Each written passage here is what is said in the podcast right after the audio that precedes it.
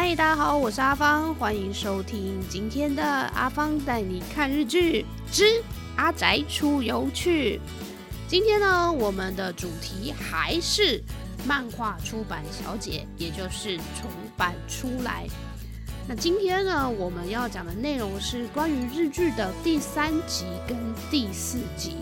那有些人就会说，哎，阿芳，你为什么一直都讲日剧啊？世界上剧种这么多，我们有韩剧啊、日剧啊、美剧啊、台剧啊、陆剧啊，通通都很好看。你可以讲点别的吗？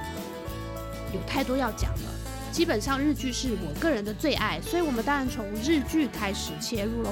而且啊，各位如果不喜欢看日剧也没有关系，因为阿峰的目标就是要让大家听完这一集之后，就算你没有看过日剧，也一样会有某一些感动。在这边，阿芳想跟大家分享的，就是在日剧里面看到的一些现象，或者是呢看过之后的共鸣，或者是我从里面学到的事情。所以各位不用看也没有关系。我希望呢，大家听了之后有一样会有一些收获。重版出来第三集，一开头就是我们女主角在练柔道的样子，被摔出去，然后呢差点想要吐，结果她的前辈说不准吐。赶快追加练习一百次，他就在梦里大声喊是。然后这时候呢，就醒来发现啊，原来是一场梦。连载漫画到了结尾的时候啊，要由编辑写一行下回预告，然后希望可以引起读者的兴趣。但是呢，我们的女主角对这个部分呢不太在行，所以呢，她就一直想想，然后想到后来哇，来不及搭电车回家了，所以就睡了一晚在公司。那后来呢？他也哇想了很多，他写了一百种，结果呢拿给前辈看，前辈说：“哎，不行啊，这样也不行，那也不行，想了一百种都不行，那到底该怎么办呢？”这时候可以干嘛呢？可以去吃饭来放松心情。就是有会可能有时候呢吃饭吃吃会有不同的想法。各位不知道有没有发现，就是在看这部日剧的时候，他们每一集都有吃饭的画面，个人觉得看起来蛮疗愈的。光是这一集第三集里面，他吃东西的镜头啊，就是有吃三种东西，好有吃那个炸鱼定时，有吃拉面，还有吃亲子冻。所谓的定时呢，我相信大家已经对它不陌生。这个定时就是套餐的意思。一般的日式套餐里面呢，绝对不可缺少的就是一白饭，二味增汤。通常呢，可能会有一碟生菜，然后可能。会有一碟所谓的 s k e m o n o 就是腌制物，然后让你配饭用的。当然，现在日本的饮食文化受到西方许多影响，也也会有一些变化。但是说到这个饭这个东西啊，可能大家会觉得很有趣，就是哎，奇怪，日本人为什么吃拉面也会吃饭呢？哦，各位去到那个拉面店，你会发现啊，有很多人他不单单只是吃面，他会点饺子。饺子，那这个饺子呢，不是我们一般熟悉的水饺，而是煎饺。那你就说，哇，怎么吃这么多碳水化合物啊？还不止呢。啊，通常他们那种 settle 啊，就是所谓的套餐里面，可能还会有白饭。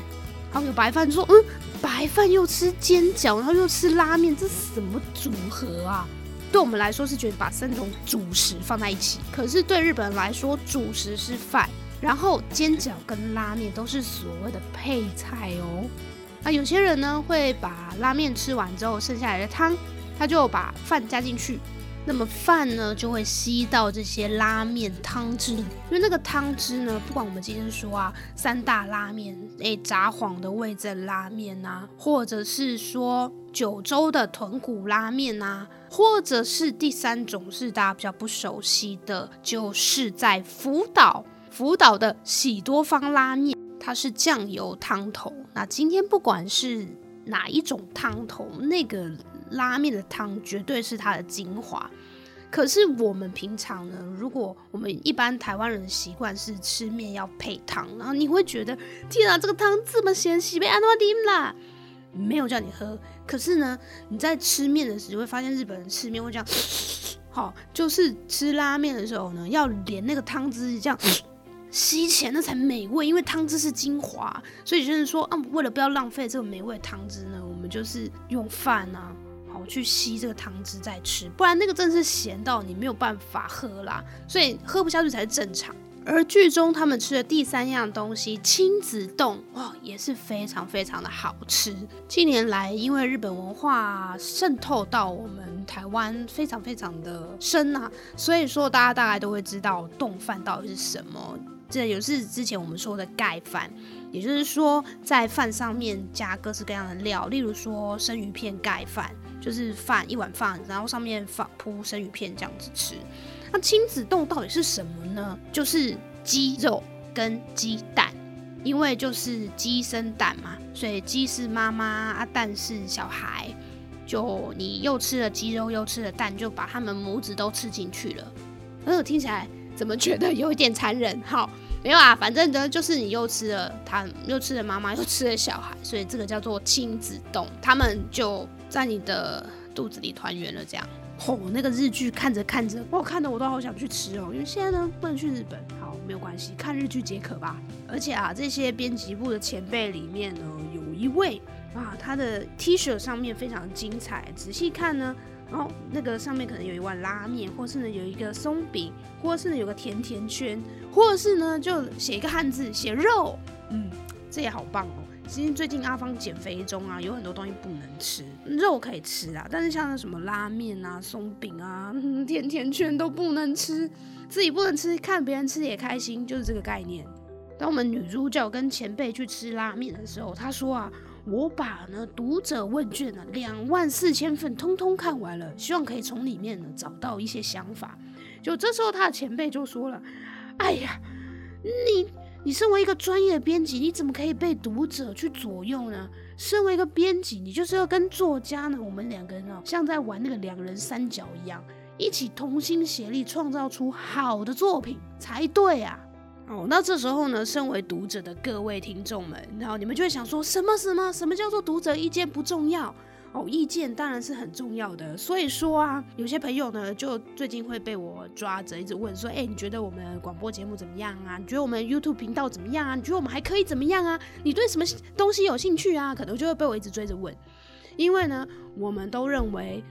呃，我们的听众、我们的观众的回馈非常重要，所以呢，各位朋友，如果对我们的节目有任何想法的话呢，不管是正面的还是负面的，还是你觉得怎么样做会更好的话呢，欢迎大家在底下留言。各位的意见呢，对我们来说都非常非常非常的重要，所以拜托各位喽，可以的话呢，帮我们按赞、留言、分享。然后呢，要记得订阅，打开小铃铛。各位 Podcast 的听众朋友们，记得帮我们按 Like，好，然后可以多多分享给大家，谢谢。好，那实际上呢，这一集进展到后来，这位前辈呢，对问卷也开始有了不同的想法，然后他也把问卷拿出来，通通看过一遍。最后从里面找出一张明信片，上面写着：“哇，我实在太喜欢陈天老师的这个梗了，实在是太有趣了。”这位编辑带着这张读者回馈的明信片，拿去给这位漫画家，给他负责的这位漫画家，呃，陈天老师，你看，还是有人理解你的。所以，我们为了这位读者，我们当然要继续努力。然后，这位漫画家本来因为连载的销售量不好，好，然后中间连载就被停了。一时意志非常的消沉，那因为看到了这位读者的回馈之后呢，他就开始振作起来了。那后来推出来新的作品就非常受到欢迎。这一集啊，阿芳很喜欢的地方，除了他们吃东西很疗愈以外，再来啊，你们可以看一下四分三十秒的时候，女主角的那个表情，就是看她的表情就大笑，我觉得太有趣了。真的就是笑出来，我觉得黑木华在这一部片里面的演技真是超赞。然后他们在一边吃啊，就一边在讲说，其实漫画家真的是漫画家真的很厉害，因为他们每周要连载，所以呢，他每周都一直重复做同样的事情。做什么呢？他要先交给分镜图给编辑，然后编辑说 OK 了之后呢，好，他就要绘图啦、上墨线啊等等的，好不容易把这一集的作品画完。交稿出去之后，下一周的这个时候，哇，又是截稿日了。像阿芳现在就有这种感觉，因为我们每个礼拜三上 podcast 有没有？所以今天呢，今天礼拜一，嗯，好，赶快把前面都整理好，今天礼拜一赶快来录音，然后接着赶快把这个后面的后置啊、音乐上好啊，把这些弄好。哦，礼拜三才才终于可以出去，所以我现在哎觉得好像有点了解那种漫画家被追稿的心情哎，那这样也蛮开心的啦。哦，因为呢就是有被追稿的机会，那还表示那还表示个人是被需要的嘛，对不对？我接着让我们继续看下去日剧的第四集。这一集呢，我有点感觉面试，呃，日剧好像是面试的大补帖耶。怎么说呢？因为呢，这个在这一集里面，终于我们女主角要开始面试新人漫画家喽。当她跟前辈一起去面试漫画家的时候呢，遇到了三个人。第一个人呢，一开始就在批评别家公司，在说人家的坏话啊。那第二个人呢，就问什么都不回答，啊，问什么他都说啊，嗯，因为怎么样怎么样，所以就都。好，日本人在说就都，就是他觉得嗯，就都口袋你可以就多姆斯卡西，就是再拒绝你了。那这个就都还蛮好用的。这个人问什么都说就多啊，就是没有办法回答，所以这个人也 NG 也，所以这个人也不 OK。现在是毕业季，也毕业季也刚结束。好，所以各位社会新鲜人们，我觉得这集都可以看一下哦。重版出来，漫画出版小姐第四集，教你怎么样面试。好，那第三位新人漫画家呢？他带着他的稿子来给编辑们看，而且他从头到尾都很在意编辑在看他的作品的时候的反应。好，副主编就说了，他会这么在意我们的反应，这才是正常的，因为这些人是非常认真的在作画，然后拿着他作品出来要决一胜负的。所以当然他会非常非常的用心。后来这这位新人呢，就顺利的拿到连载，顺利的就出道了，真的就成为漫画家了。那我们刚刚谈到黑木华在这一部日剧里面，真是每每都有一些非常有趣的表情出现。因为女主角的角色设定，她就是一个擅长体育，然后非常有干劲的人。所以当前辈跟她说：“哦。”如果呢，你想要培育漫画新人的话，可以呀。那我们这边编辑部就是谁先找到这位未来的漫画家，谁先跟他接触，那你就会是他的责任编辑。所以，我女主角黑泽星非常的可爱，就在练习要接电话。哎，练习接电话，就是嘟嘟一响，嘿，我要接起来。哎，你好，我是编辑部的黑泽星，这样子非常的可爱，很有趣哈。在他这个积极之下呢，他就第一次。有机会面试新人，那这位新人呢？他一看，哇，傻眼，七十八岁，而且他的画风啊，还有一些内容啊，都非常的复古。所以最后黑泽星给对方的一个建议就说啊，诶，我们是青年杂志，所以可能不太适合您的画风跟内容。不过呢，这边有给您几个出版社啊，我我想呢，可以去那边投稿试试看。最后这位新人。就大卖了他的漫画，在这些呃银法组织中获得非常非常大的回响。他这边呢，黑泽信讲了一句话，他说啊，对后不管是几岁啊，他都是新人呢，他都是漫画家的新人。这一位漫画家也是说。他到了这个年纪啊，好不容易一些事情都告一段落了，他把家族的事业也交出去了，所以他现在有空呢，就想要来追梦。哎，所以我们就说，只要你有梦想的话，不管到到几岁，你都可以追啊。哦，就像呢，阿阿芳之前跟我们频道的大作家 Dennis 一起去拜访了嘉兴国小的艺兴分校，当时主任就说了一句话，我觉得非常感动。他说呢，他都鼓励学生们。有梦就要追，有梦就要追。好，所以现在阿芳也是在追梦的路途上。那我们刚刚说到啊，女主角黑泽心呢，含泪送走他，有可能成为他第一个负责的新人。哈，这位七十八岁的老爷爷之后啊。他还是一直积极的努力，所以呢，他去参加了一个同人志展。在同人志展里面呢，就会有很多哎正在画漫画的人啊，他们来到这边，这些人想成为漫画家呢，就会拿他们的稿子来给这些编辑们看。